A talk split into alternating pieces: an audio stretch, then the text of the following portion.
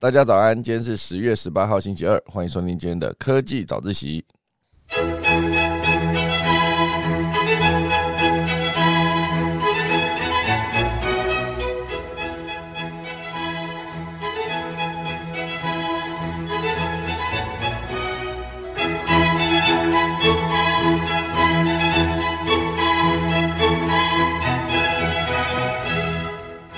好的，今天科技早一起要跟大家分享几则消息。第一大段呢，会跟大家聊到就是 Meta 跟微软哈正式在元宇宙化敌为友了。也就是说，微软跟 Meta 就是 Facebook 改名之后啊，叫做 Meta，宣布了近年来最大的合作啊，所以微软的 Teams、Office 啊等等都可以在呃元宇宙，就是 Meta 的元宇宙里面直接做一个合作。到底是什么样？后续会有什么样的发展呢？等下再跟大家分享。第二大段呢，会跟大家聊到，就是光阳，光阳机车呢一次推出六款新款的电动机车，哦，从绿牌到商用都包在里面啊，六款。主要目的呢，就是要跟这个 GoGo 抢市占。现阶段呢，它已经是一个作恶忘一的状态，就看这六款新车推出之后呢，后续会有什么新的影响。第三大段会跟大家聊到，就是日本，日本现阶段呢，所有的上班族都疯抢一些买公司这个行为哦，一百万日元就能买下无人继承的老店哦，感觉非常有趣哦。等一下我们钟声过后，就来跟大家进入今天的科技早自习喽。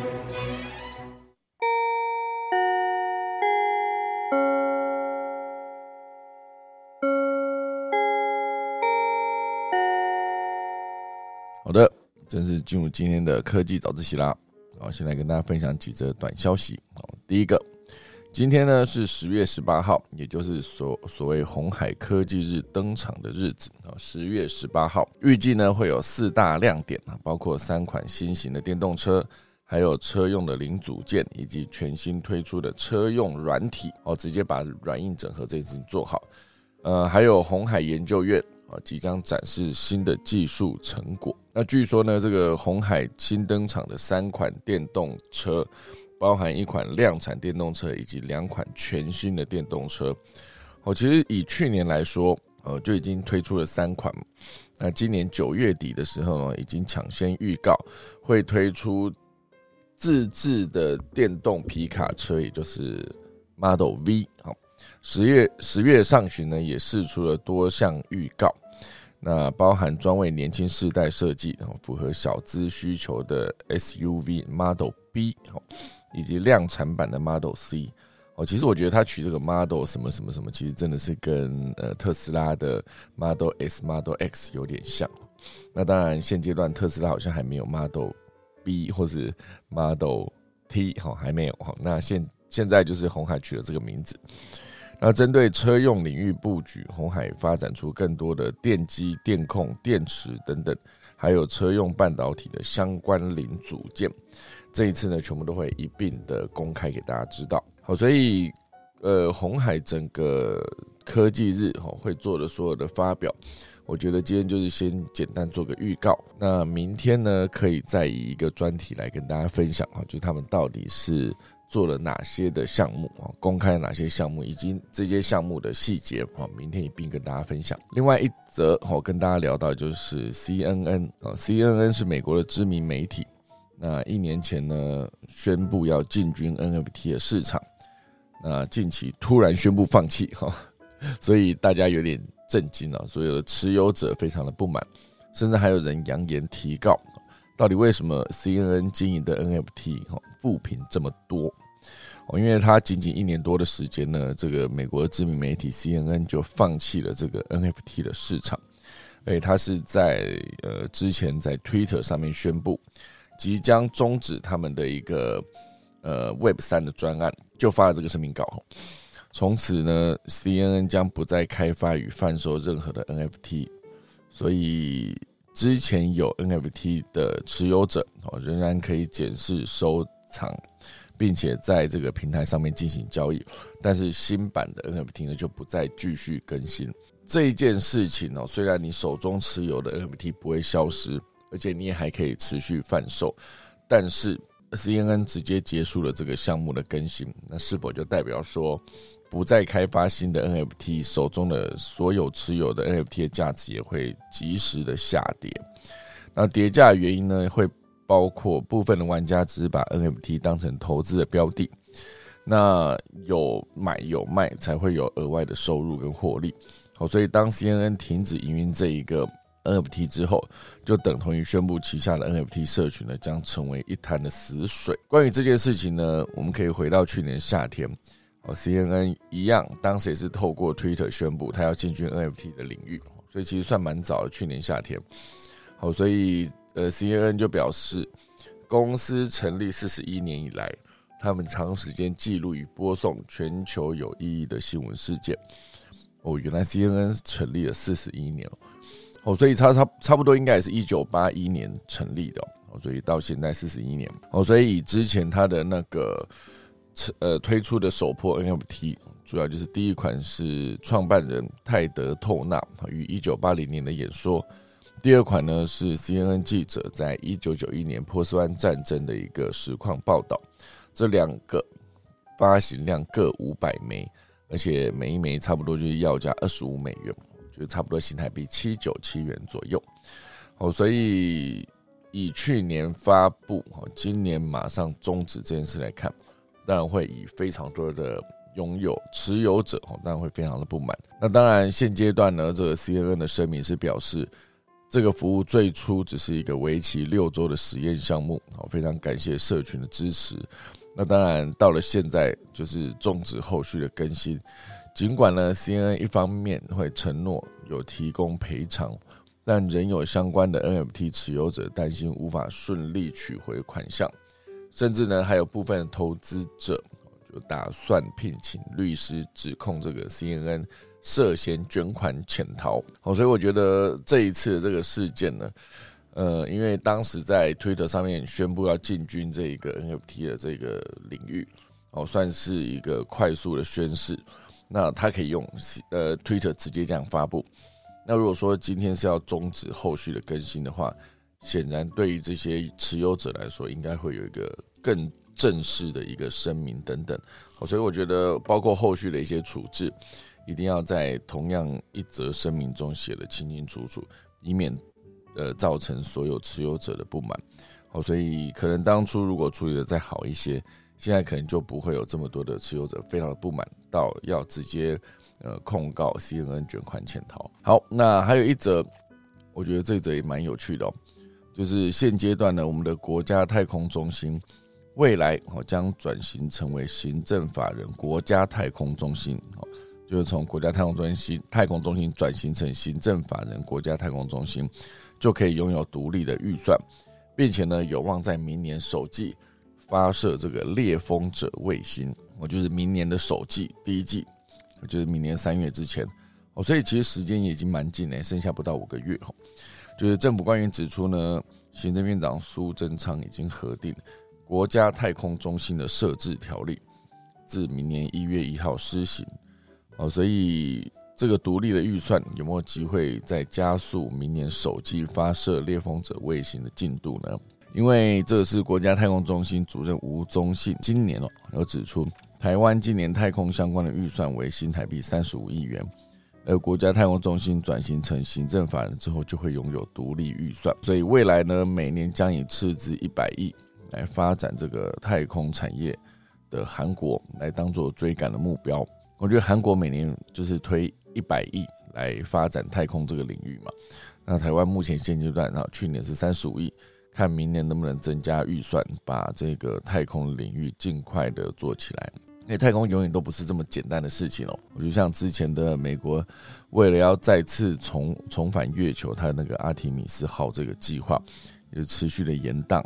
哦当初说八月，八月延到九月，九月延到十月等等，一直到现在哦都还没有上去。所以这中间当然，呃，特斯拉应该说讲错不是是 Space X。它旗下的猎鹰九号还是持续的升空哦，所以太空这个技术的领域呢，当然有非常高的门槛。那当然，如果台湾之后拥有更多的预算的话，相信可以有更好的成绩。我就是不确定明年的预算到底会到多少，知道今年三十五亿是清楚的。好，以上就是今天要分享的几则短的消息啦。那正式进入今天第一大段。好，第一大段呢会跟大家聊到就是强强联手，哦，也就是最强办公工具加上最普及的头戴装置。啊，这最强办公工具当然就是以微软哦，微软旗下有非常多 Teams、Office、Windows，甚至 Xbox 的云端游戏等等，跟最普及的头戴装置，也就是 Meta 旗下的 Quest VR 这个装置之后呢，在元宇宙算是一个化敌为友的状态。因为大家知道之前美国的几大哦，呃，就是包括 Facebook，然后 Amazon，然后还有 Google，还有 Apple，还有之前还有加上 Netflix，好，就这几个。那原始的四巨头当然就是 F A A G，然后就是 Facebook，然后 Apple、Amazon 跟 Google F A A G。那这几个原本都是互相竞争的状态。虽然各有擅长啊，比如比如说，Google 是以搜寻起家的广告业务，然后比如说苹果当然是硬体、软体整合好的，做出了苹果的生态系。那亚马逊当然从电商起家啊，现阶段在很多的云服务上面有占有非常强大的位置。那以 Facebook 来说，当然就是最强大的，之前的哈，之前是最强大的社交软体。哦，所以这几个巨头呢，彼此虽然在领域没有互相重合。但是多少会有一些触角是碰触在一起的这个情境底下，之前还是维持一个竞争的状态。那现阶段呢，微软跟 Meta 就宣布了近年来最大的合作。所以为了进攻这个元宇宙，微软跟 Meta 啊，当然长期就是彼此的竞争对手。但双方在本周宣布即将建立数年来最大的合作关系，研究开发虚拟实境的工作环境跟游戏。好，包括微软，微软旗下最大服务，好如线上会议软体 Teams，还有文件与生产力工具 Office，还有作业系统 Windows，甚至还有 Xbox 的云端游戏。这在未来的数个月内呢，将引进 Meta 的 Quest VR 装置。这个合作关系其实蛮有趣的，因为它结合了双方各自的优势，比如说 Teams 以及其他生产力工具。能够拥有一个虚拟实境的使用情境，而 Meta 呢，也在宏大的元宇宙计划中获得了一个关键的合作伙伴。哦，所以微软的执行长纳德拉就表示，微软正在为 Meta Quest 带来微软 Teams 身临其境的会议体验，以便为人们提供全新的联络方式。我觉得这一个。会议体验这件事情，它其实包括一个很重要的细节，就是大家有在视讯会议的人都知道，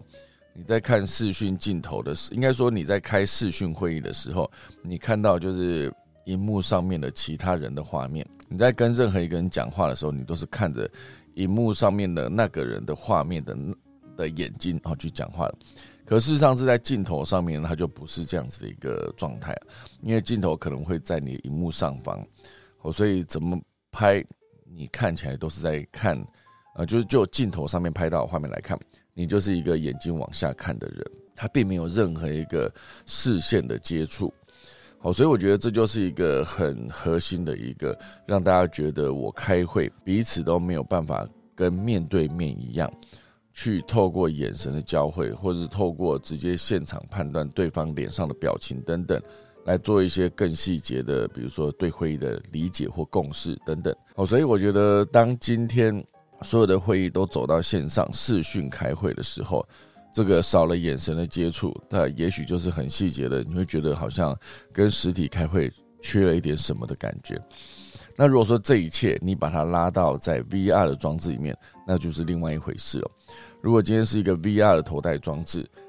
你看到的画面就是呃，原本在视讯镜头里面，在二 D 投影进来的画面。当然，它在 VR 的状态里面是一个立体的一个角度哈，跟一个呈现。最重要就是你的眼神交汇这件事情是做得到的，因为会有一个呃头这个头戴装置里面会有一个眼球追踪的一个机制。它就可以判断你眼睛现在正在看的位置，来实现你这一个人。假设你现在在呃带着这个头戴装置，然后眼睛在头戴装置里面持续的上下左右移动，或者左右啊上下或者左右移动，那在真实的，应该也不说真实，在元宇宙那个代表你的那个阿凡达，他的眼球也会是上下左右的移动，好，所以你就可以显示出一个漫不经心的状态。哦，除非你今天眼神就是定着看着对方，这就有机会做到眼神的的交流。我觉得这是一个最大的差距。任何时刻，你想要呃让对方觉得你有非常认真在听啊，就是看着他对方的眼睛。我甚至还有一些专家表示，如果你一直觉得看着对方的眼睛会很不自在的话，你也可以看着他的两个眼睛中间，哦，就是一个平常皱眉头会皱起来那个地方那个叫什么额头嘛，比额头低一点啊，就是两个眼睛的中间再往上一些些啊，那个地方额头啊，就是还是俗称印堂发黑那个印堂的位置。印堂发黑的印堂位置到底在哪里？我来研究一下印堂，因为我刚刚突然想到这件事情，印堂在哪？哈，果然哈，就是呃，它就是在两个眉毛中间呐，哈，不是眼睛中间，我刚刚讲错了，两个眉毛中间称之为印堂。印堂发黑就是在那个地方发黑啊，不太好。好，所以总之呢，有元在元宇宙里面带着虚虚拟的视讯装置，还能做到眼神的交流，就是一个最重要的一个突破点了。我觉得会让大家觉得你更认真在这个会议当中，也会让大家更愿意分享。我之前看了一些关于心理学的研究，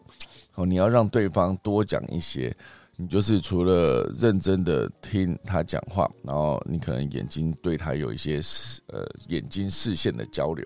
同时间你也可以做出一些点头或是一些回应啊，比如说嗯哦了解懂之类的这种啊，这其实之前在聊那个呃虚拟 AI 的客服的时候也聊过，虚拟 AI 的客服，哦就是当你啊假设你打电话打电话给一个真人的客服，他在接，那你在抱怨你的信用卡里面会有一堆问题，你在抱怨的过程中。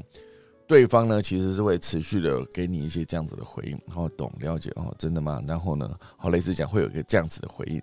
可是一个虚拟的 AI 客服来说，他就是会在你讲话过程中，就是专心收集你讲话的资讯，所以他就不会回复。那如果说等你一旦全部讲完之后，他才会正式开始回复。那这整个到他正式开始回复之前呢？你就会觉得，哎，这个 AI 是不是没有什么在认真听我讲话？好，所以这种感觉是不一样的，就是比较没有温度，这种状态。所以呢，我觉得以一个想要认真听，呃，应该说想要让对方多讲一些的状态，其实一个很好的做法就是像我刚刚讲了，你可以眼睛盯着对方，然后点头，甚至在关键点的时刻，你觉得他好像讲到告一段落，可是一些关键的资讯没有讲出来的时候。你就可以停顿，就是你也不讲话，然后你也就是严格说起来是不把那个话接过来讲，然后就是继续看着他。我觉得通常在这个状态下，甚至还有一个还有一个方式，就是你可以把你的两个脚尖都对着对方，类似这样子。我觉得你这样一个完全对着他的一个状态，他可能就会不自觉的讲了更多，我觉得更愿意讲更多，因为就是人会担心尴尬这件事嘛。所以，如果说你今天想要让他多讲一些的时候，其实以刚才那一个，就比如说聊天聊的过程中，现场整个停下来，那他自然而然就会想要把他刚才没有讲或者不想讲的东西，就继续把它讲完。哦，这是一点点关于心理学的研究。哦，所以后来我自己在测试，也不能说在测试了，因为我本身就是一个很认真听人家讲话的人。好，所以我觉得。这个世代我会讲没有什么了不起，因为你讲的东西全部都是你已经知道的东西，会听更重要，因为听的过程中你才可以吸收到一些你根本原来不知道的东西。好，所以认真听别人讲话，我觉得是一个很重要的能力啊，基本上已经跟这个简报能力差不多重要。我就是收集资讯以及。建立彼此的信任这件事，都需要让大家觉得，哎，你有很认真在听对方讲话，你有在在乎眼前这个人讲出来的东西是什么。当他觉得你都没有什么认真听的时刻呢，他其实一定是讲没两句就不想讲哈。那这其实也不是一个好的状态，因为毕竟。我们在跟人家聊天的目的呢，一部分当然就是可以获得一些情报，当然一些情报也包括一些什么八卦等等。但是当然那个八卦对我来说是一个我不感兴趣的东西。好，所以总之呢，现阶段这个微软就是跟这个呃 Meta 元宇宙上面做出了一个合作，之后呢，希望能够在元宇宙抢攻一席之地。那包括 Xbox 的云端平台，哈，云端游戏平台，哈，Cloud Gaming，甚至将出现在 Meta 的 Quest VR 头显当中，让订阅这些 Xbox Game Pass 的一个玩家也能够在呃。Quest VR 这一个情境底下去玩这个平台上面的游戏哦，所以我觉得这件事情在，也就是说微软跟 Meta 在元宇宙化底唯有这件事，呃，在整个合作的过程中，这样子的组合到底是互补双赢，还是一个之后会适应不良就双输的状态呢？因为其实微软之前也曾经开发过自家的 VR 装置哦，叫做 Windows Mixed Reality VR，但是从来没有量产发售过，因为它价格比较高嘛。哦，所以跟这个 Oculus，也就是现在的 Meta Quest，还有 HTC 等等更成熟的开发发商相比，微软的软体内容呢乏善可陈。哦，所以这样子这一次的合作，到底是哪一方得利？我觉得两方应该都算是有得利了。对于微软来说，它的硬体装置开发以及普及度，啊，远远不及这个 Meta 旗下的这个 Quest VR。那对 Meta 来说，好，拥有这一个微软这个强大的合作伙伴，在办公领域或是在一些刚才提到包括游戏领域，其实都是一个很大的加分。好，所以现阶段这两个合作未来到底会怎么样发展呢？也是只能看一阵子之后，一定会有一些后续的成果展现，我就来知道，到时候就来跟大家分享他们到底合作是成功呢，还是账面上的成功，事实上是失败的。好，等下之后就会再跟大家分享。那这边关于微软，其实还有另外一个，我觉得这一则也蛮有趣的。微软呢，现阶段推出一个新的设计程式，叫做 Microsoft Designer。那这一款设计程式它的亮点哦，难道真的就是要跟 Canva 还是要跟 Adobe 去抢市场吗？因为 Canva 就是之前大家了解一个免费的线上的设计软体，因为它有大量大量大量大量，要讲好几个大量哈的模板。那 Canva 它在设计上面算是非常的直观跟简易，哦，所以你如果你在使用上面找到模板，做出一些调整，然后如果你不用它的模板也没关系，你拿它的模板当参考，其实还是有机会做出很不错的设计。我自己现阶段在设计一些简报封面的时候，其实 Canva 就你直接点开。你就可以直接点你要的模板，比如说我要十六比九的设计，或是呃四比三的设计，它上面都有。甚至现在还包括一种就是直视影音的一个简报，概念上就是你现在电脑荧幕是横的，像我现在电脑前面是一个十六比九的画面，可如果是一个手机，它是可能是个六比十九，我就长形的。我之前就看了，因为抖音它就是主打直视影音嘛。所以之前抖音在做年度简报的档案的时候，它其实就是一个指示应用，而且依然是设计的非常好看。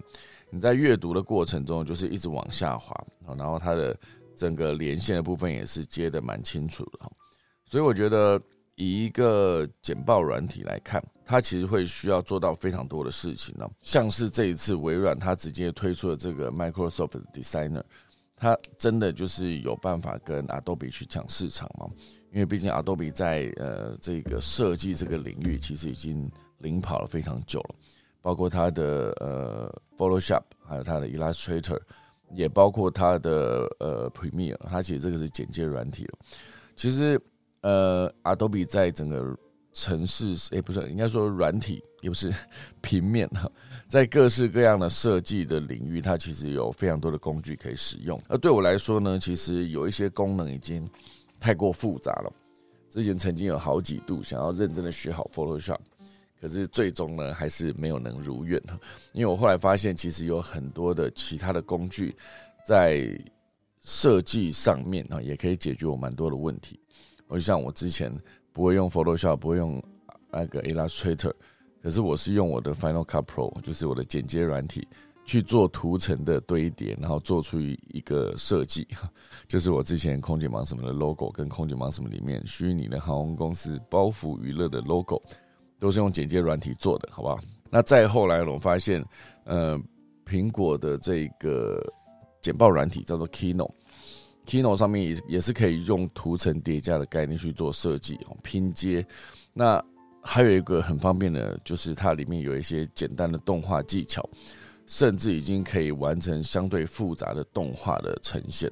那其实把那个动画的档案在呃简报档，应该说在 Keynote 里面做好，然后再把它输出成影片，然后再丢到我的影片里面，就直接可以做剪接程式，应该说剪接素材的应用。哦，所以这非常的方便了。那当然，现阶段回到这则消息哦，微软推出了这个 Microsoft Designer，它到底会有什么亮点呢？哦，它之后正式上线之后会免费提供用户使用，并且同时为这个 Microsoft 的三六五的 Personal，还有 Microsoft 的三六五 Family 哈订阅用户提供这个进阶版本。哦，所以简单说就是之前你有订阅哦这个 Microsoft 的三六五的话，那这一次呢就可以直接给你进阶版本的使用。如果没有也没关系哦，你会有一个免费版本的基本版可以使用。哦，所以现在已经有很多的软体都走这个形式哦。一开始可以让你免费使用，OK，好，没问题，你可以免费使用啊。但是如果你想要更多的功能的话，你就必须去呃花钱啊去购买它的会员呢，也就是直接走一个订阅制。而这包括我自己现在在用的这个 MyNote 一个呃心智图的软体，也都是这个逻辑哦。新智图软体，这比如说 Xmind 啊，或是 Mino，其实你在免费版本的时候，你已经有非常多的功能可以完全使用。哦，所以你多付了这一个订阅一年哈，大概就是几千块，诶，还是一千多，我记得那个 Mino 好像是一千多，所以多付了这点钱呢，你就可以拥有更完整的这个工具的体验。哦，这其实就是比较方便一些。那当然，现阶段呢，市场认为这种拥有模板以及图库功能的 Microsoft Designer，哦，就是微软对标设计应用程式 Canva 所做出的产品，哦，希望能够借由新产品增加这个 Office 订阅的价值。同时呢，Canva 也在功能功能中哦致敬微软 Office 的功能，推出了 PowerPoint、Word 等文档的替代方案。好，所以其实现在这已经算是有点跨界在竞争了。之前你就想说，Canva 它就是一个平面设计的嘛，那后来你就会发现，哎，其实它的那个做简报的功能，或是做 Word 文件档的功能，其实也非常的强大。哦，所以以 Canva 目前表示哦，目前有五万五千个付费团队使用这个功能，包括 Amazon 哦、联邦快递、百事可乐，还有辉瑞等等，都有在使用 Canva 的一个付费功能。除了 Canva 之外呢，那个 Microsoft 的 Designer 也可能与 Adobe 的 Express 工具成为竞争对手。但是微软跟 Adobe 在许多产品上面都是长期合作的伙伴关系，因此呢，未来在推出这个 Designer 之后，后续的发展有待观察。我觉得这件事情蛮值得玩味。好，那刚才讲了一则就是合作的消息，另外一则呢，则是关于算是停战啊，某种程度的停战。因为之前呢，Netflix 这一种串流媒体出现，它其实主要就是想要革这个电影影院的命哈，感觉啦。因为毕竟它也是推出了呃优质的影音作品，比如说它有一个电影可以在全球独步，就是同步上线啊，就是在全球都可以直接透过 Netflix 看到某个电影的新作品等等。好，所以这种逻辑，当然，比如说，如果你家有一个大一点的投影机，好一点的音响设备，你就会思考说，我在家里坐的好好的，在那边看，啊，最最舒服的沙发，而且不被干扰，不用担心说去电影院看还会被很多其他人在，比如说后面踢椅子啦，或者前面聊天呐，后左边一直吸鼻涕、咳嗽等等。啊，或是一直碰到你，这其实都是相对比较不好的一个看电影的体验。好，所以如果你可以自己在家里看的话，Netflix 又可以提供优质的内容，然后或者是有些根本就是有一个同步上映的状态，好像之前迪士尼 Plus 推出的《黑寡妇》，哦，就是两边同步上映，电影院也放，然后迪士尼 Plus 也同步上映。这当然对于这个，嗯。这些影星哦，比如说当时黑寡妇斯嘉蕾·焦汉森，他就突然强调，这样会减少他的票房的收入。为什么不是一个先在电影上映，哦，影院上映，然后之后才回到串流媒体这个逻辑呢？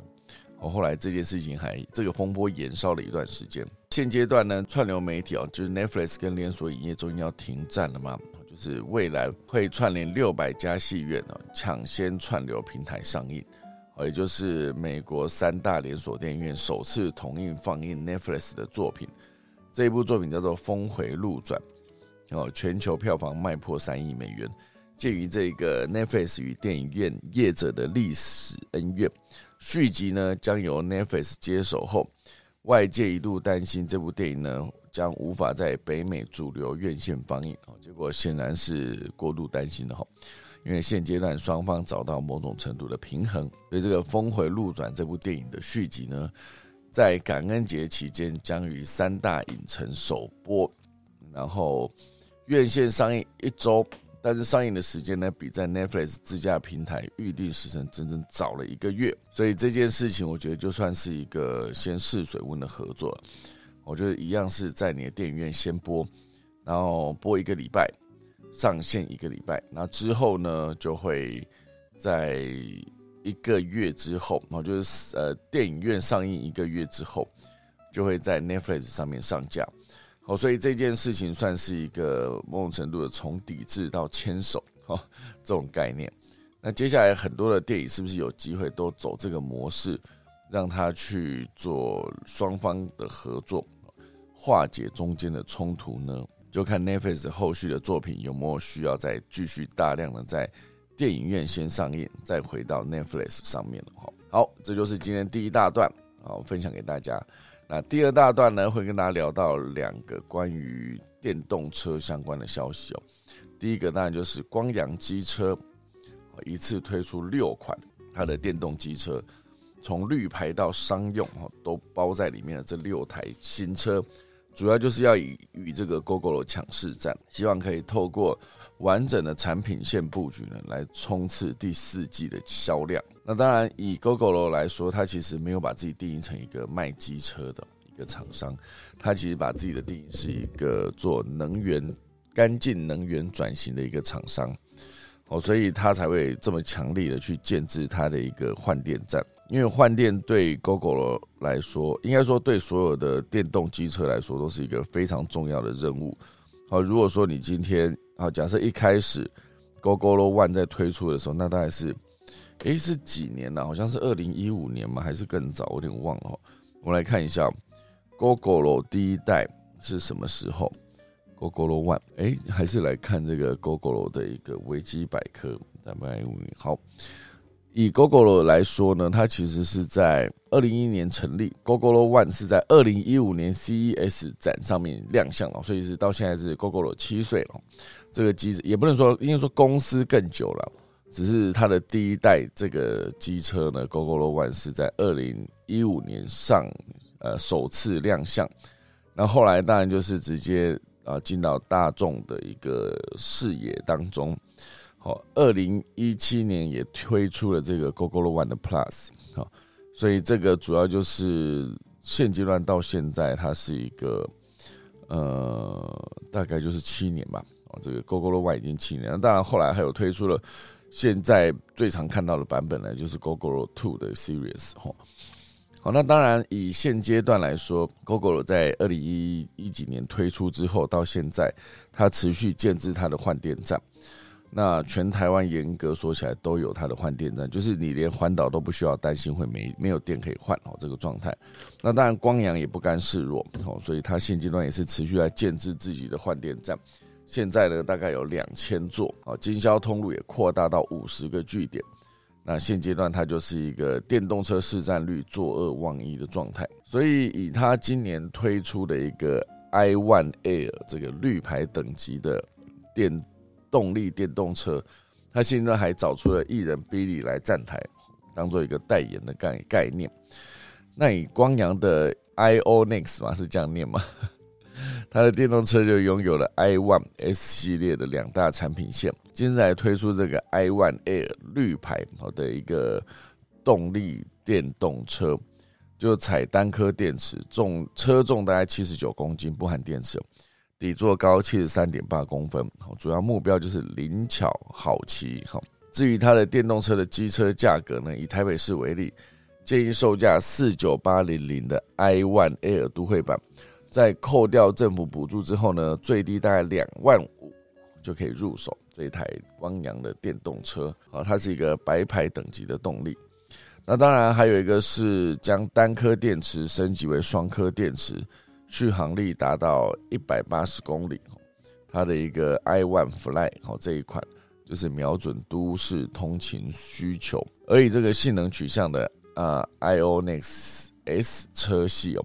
就推出了这个暴龙系列哈，主要瞄准的就是喜欢超价乐趣的一些消费者。那当然，这次还有推出一款 S Pro 的一个商用系列，S 六 Pro 跟 S 七 Pro，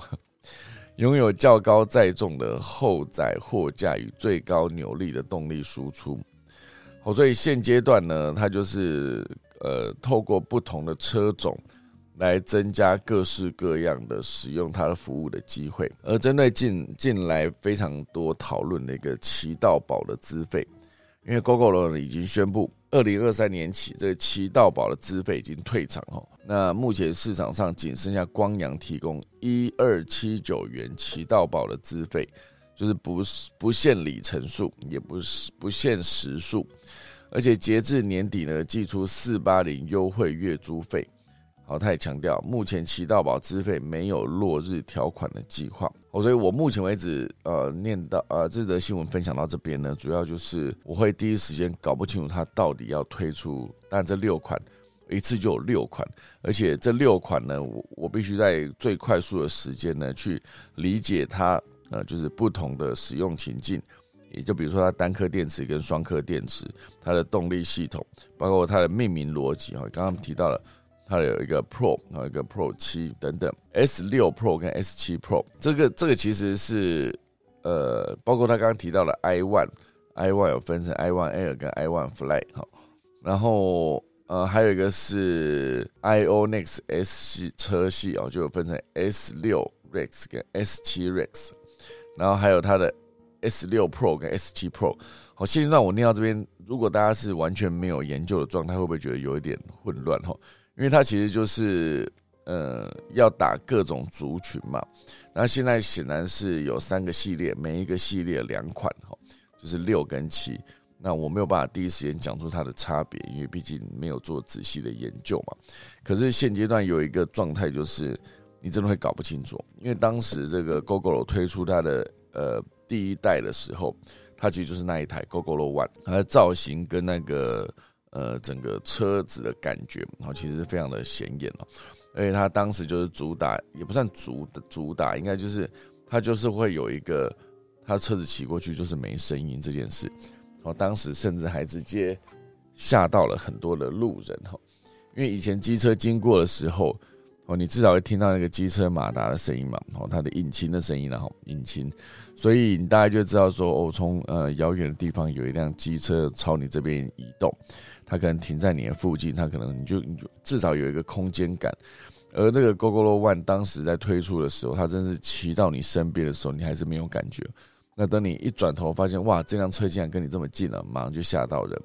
哦，所以后来的 GoGo 再推出的后续的版本，都尽可能在低速的时候，拥有一个 GoGo 专属的一个声音，你就会听到那个声音，就知道哦，原来有车子经过，有一辆电动车 GoGo 经过。好，所以 GoGo 它在整个呃音效上面，好，包括你在呃停车的时候，或是你在发动的时候，它其实都会有一个专属的音效。那这个音效就是会让 GoGo 的车主呢，觉得自己。与众不同哦，这种感觉哦，所以现阶段呢，这个光阳推出大量的一些机车哦，新款的电动机车，还是会有一个问题啊，我觉得眼前仍有缺晶片的问题需要去克服，但是缺控制系统晶片哦，这主要是缺这个。包括油车、电车其实都缺控制系统的晶片。当然，他们自己内部观察，第四季这个缺晶片的问题呢，已经逐渐缓和。但面对不预期的封城跟整体局势的不稳定，随时可能对供应链造成冲击。好，这就是现阶段。光阳推出他们的新款电动机车六款的一个相关的消息。那当然，这边电动车还有另外一则也想分享给大家。汉达汉达的电动车呢，现阶段呢，携手 Sony，就是本田呐，本田这个电动车计划，继先前与 Sony 合资成立了。电动车公司叫做 S H M 之后，日前也宣布将二零二五年开放线上预购，隔年预计在美国、日本两地交车，二零二六年就可以交车了。所以现阶段它的那个 Sony Honda Mobility 这个 SHM 哈，就哦，原来这个公司简称这个意思啊，Sony Honda 好这样，所以这个电动车大进展，就是汉达的电动车竟然就是跟 Sony 联手造车，因为是在今年三月他们才签订了这个备忘录，然后以五十趴五十趴的合资股份公司的概念来来成立这个电动车公司。概念上有点接近，是汉达是造车，然后 Sony 是直接把里面的成像啊、感测啊、云端啊、五 G 啊，或是娱乐这个技术啊，就比较偏软体方面，直接整合到车子里面，也算是某种程度的强强联手。当时这个三月是签备忘录，那六月呢就正式成立了这间公司，而在十月的记者会上面呢，双方指出接下来的公布新车的时时程表。好，所以这个双方合作背后原因，当然是因为两间公司的成长速度都放缓，而且获利都双双下滑。好，所以对 Sony 来说，这间科技巨头一直想将音乐、游戏、电影三大业务整合，而自驾车呢，就成为一个最佳的整合策略的产品。而汉达呢，则是因为电动化的进展缓慢而感到焦虑，所以二零二一年新上任的社长三部敏宏。对环境与安全的设定定了几个目标哦，所以最终呢，就是找到了 Sony 来当做这个合作的伙伴。预计二零二五年哦，会是美国电动车转型最重要的一年。而这间合资公司呢，Sony Honda 啊，也必须做好准备，在二零二六年交车，才能跟特斯拉、福斯或是 Toyota 等等做竞争。哦，这个是后续补充电动车相关的新闻。好，来进入第三大段。第三大段蛮有趣的。现阶段日本的上班族呢，疯抢一件事，就是去买公司哈，因为这个一百万日元就能买下这些无人继承的老店哦，这个连媒合平台都有。因为现阶段呢，日本正面临着超过一百万家中小企业无人接手哦，这些企业呢，多半是老板年事已高，找不到继承人接手。而这一些年来啊，日本就出现了一种事业媒合平台，让想要经营事业的年轻人可以与找不到接班人的中小企业去洽询，来帮助这些企业延伸经营哦，延续它的经营。而且主要就是新冠疫情也在这段时间，因为让许多的企业裁员，也释出了很多的中层的干部，而这些干部呢，正好成为。接手无人继承中小企业的最佳人选。哦，这些干部其实他在管理上面跟执行上面都有某种能某种程度的能力。哦，所以也不用这么大间的，一些他也不是去接一间大公司哦，就是一些中小企业的公司，对他们的能力来说是上堪负荷。哦，所以以日本日本这个地方来说，上个世纪呢九零年代，当然随着这个经济的高度发展，中小企业遍地开花。但是这几年呢，就是第一代啊，第一代年龄也老嘛，第一代的老板们老了哈，而且因为高龄化、少子化日益严重，所以呢，这些中小企业的高龄经营者呢，找不到接班人，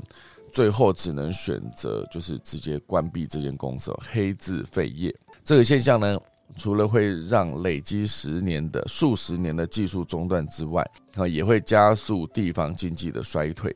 好，所以根据日本中小企业处啊。中小企业厅来估计，到了二零二五年呢，日本企业将会有超过三分之一，大概约一百万家中小企业，因为找不到继承人选而直接废业关门了，被称为大废业时代啊，废弃的废哦。所以这几年日本就出现了一种事业媒合平台，让想要经营事业的年轻人哦，可以直接媒合找不到接班人的中小企业哦。所以很多年轻人真的都有这样的梦想，有一间自己的公司。那从零开始经营起，当然就相对比较辛苦嘛。哦，所以这样子的媒合，而且再把那个规则定定非常清楚，就是你的价格到底怎么算，然后有一整套的系统可以让你想要卖公司的呢快速的卖掉，那想要接班的人快速的接班，而且还可以直接把一些比如说包包括技术、包括能力啊、包括客户获利来源等等，都做一个交接。那以这一些老一代的人来说，他们的技术也不至于被呃抛弃，哈，就是这技术依然是有机会传承下来，好，所以这一则消息底下就写了非常多的个案，哦，比如说有一些年轻人想要开呃美容院，哦，他就找到了美容院的老板接班；想要开药局，哦，就从呃一个小药局开始接班。哦，所以甚至是花了一点钱啊，就是可以把整个商店或者一些工作坊等等全部顶下来。哦，所以现阶段这一个新冠疫情呢，当然让很多人失业的同时，也因为这样转换了跑道。反而成为另外一间公司的老板继续营运哦，这件事情算是一举两得哦。对日本来说，所以我觉得网络去中间化往往都有这样子的功效。我觉得所谓的一举两得，媒合就是有供有需，供给过剩、需求过剩，其实都是一个问题。那在线上做好有效率的媒合，现阶段就是反映在日本的年轻人去买日本的中小企业老公司这件事情上，我觉得是蛮有趣的。好啦，以上就是今天的科技早自习啦，分享一下农民历。今天是十月十八号，农历的九二三。今天以祭祀解除破屋坏环祭月破，哦，非常短。那准备来打下课钟喽。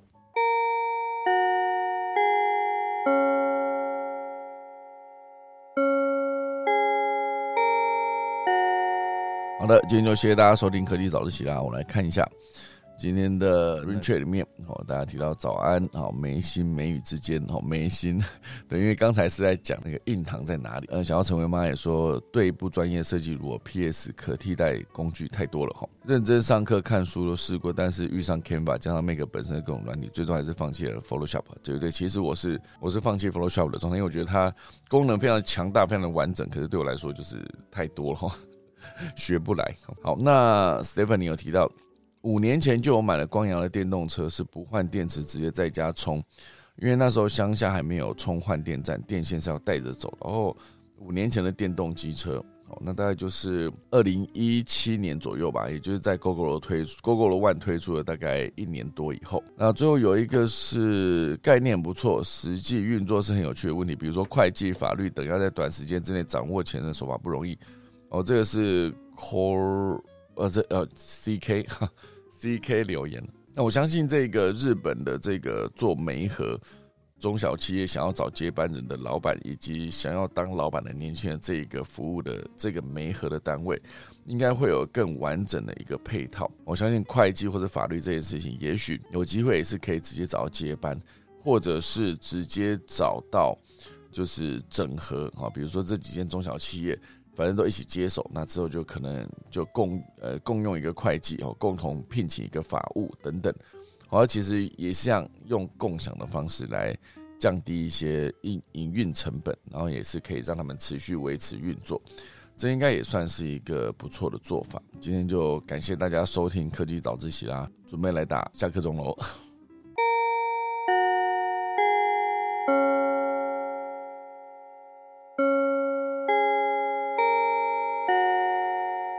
好了，那就谢谢大家收听啦！科技早自习，明天十月十九号礼拜三早上再见，大家拜拜。